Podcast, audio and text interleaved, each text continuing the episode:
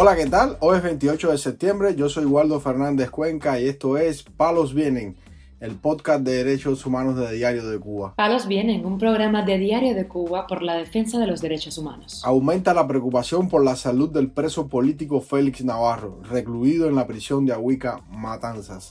Las autoridades trasladan esposado al hospital al preso político Luis Roble, quien presenta varios problemas de salud. El preso político Alien Tijerino Castro exige pasar a régimen de mínima severidad en la prisión del Combinado del Este en La Habana. Lo más relevante del día relacionado con los derechos humanos en Palos Vientos. Comenzamos informando que Ania Zamora, dama de blanco y esposa del preso político Félix Navarro, alertó que la salud de Navarro se deteriora de manera preocupante en la prisión de Ahuica, Matanzas. Zamora así lo expresó al portal Martín Noticias. Eh, estamos muy preocupados con la situación de Félix Navarro. Félix está en una situación crítica de salud. Es muy preocupante. Eh, necesitamos hacer una campaña, alzar nuestra voz, porque Félix está presentando hipoglicemia.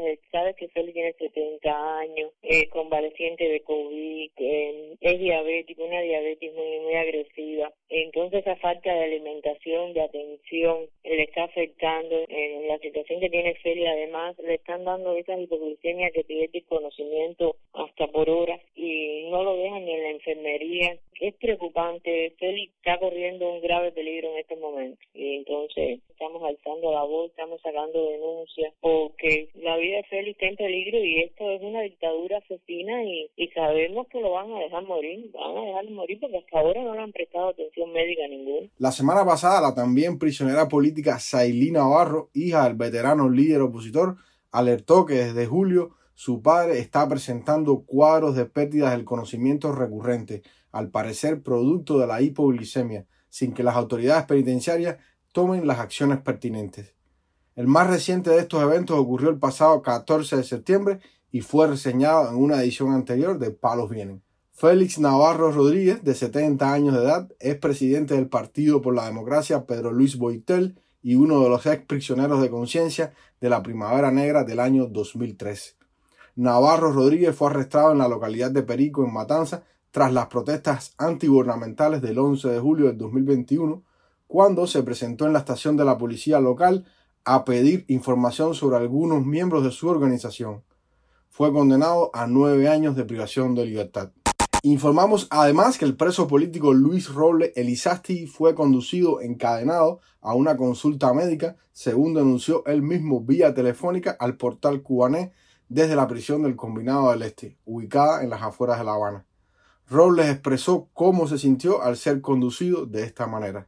Para denunciar que ayer me llevaron a la calle por un problema médico al hospital y me sacaron encadenado de pies y manos, me llevaron por la calle, pasé tremenda vergüenza como si fuera un criminal.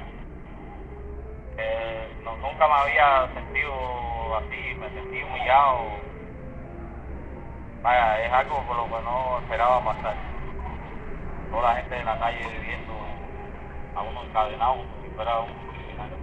Eh, el hospital que me llevaron fue a Miguel Enrique, más conocido como la Benéfica.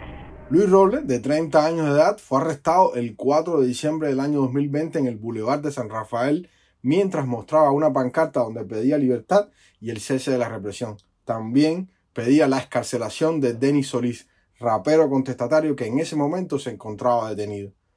Después de pasar más de 12 meses encarcelado sin juicio, el informático guantanamero, quien también es padre de un niño pequeño, fue juzgado en diciembre del año 2021 y recibió una condena de cinco años de privación de libertad por los presuntos delitos de propaganda enemiga y desobediencia.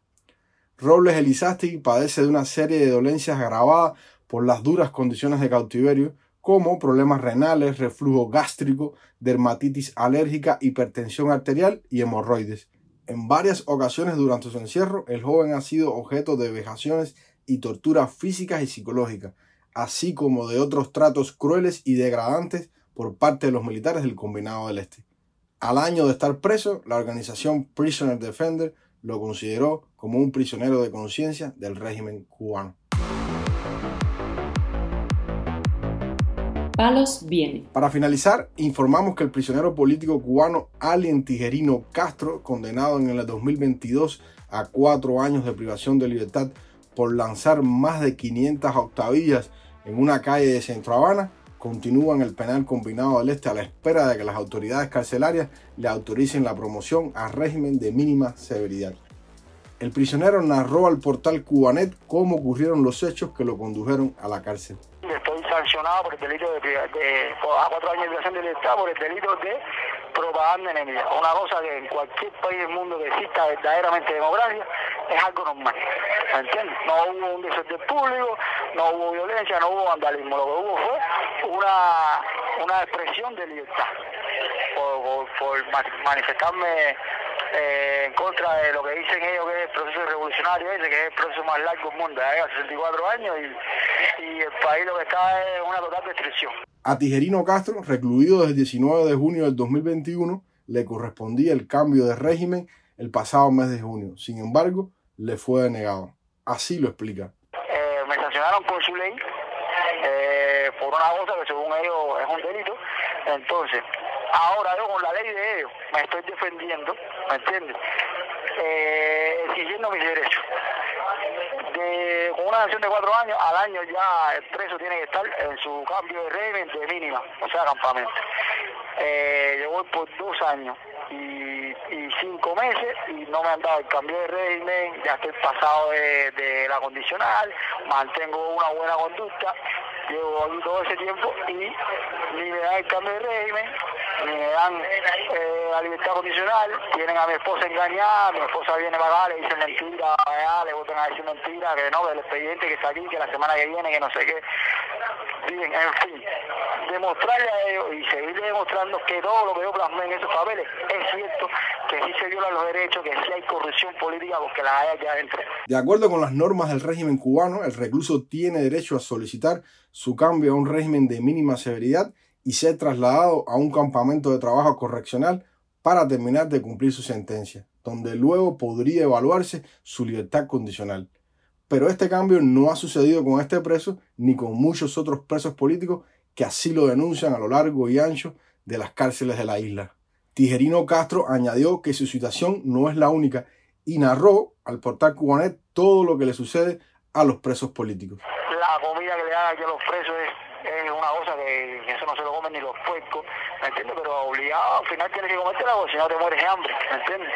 Eh, eh, personas aquí que están, eh, presos políticos que están pasados de tiempo, eh, no le dan los beneficios y es lo que yo quiero demostrar eh, siempre enfrentándolos a ellos de frente con todo lo que tienen lo, lo, lo, que dicen ellos que está bien porque ellos le dicen al mundo que no que hay ley que hay defensa de derechos humanos cosa que es mentira. Aquí a los políticos se les da boca a los políticos se les abriera hasta atrás a los políticos les mandan delincuentes para arriba para que todo quede como una riña tumultuaria a los políticos le quitan los estímulos a los políticos a los políticos aquí los tienen vaya avasallados. Palos Vienen, un programa de Diario de Cuba por la defensa de los derechos humanos. Estas han sido las noticias de hoy en Palos Vienen, el podcast de derechos humanos de Diario de Cuba. Pueden escucharnos en DDC Radio, Spotify, Google Podcast, Apple Podcast, Telegram y SoundCloud. Yo soy Waldo Fernández Cuenca y mañana regresamos con más noticias.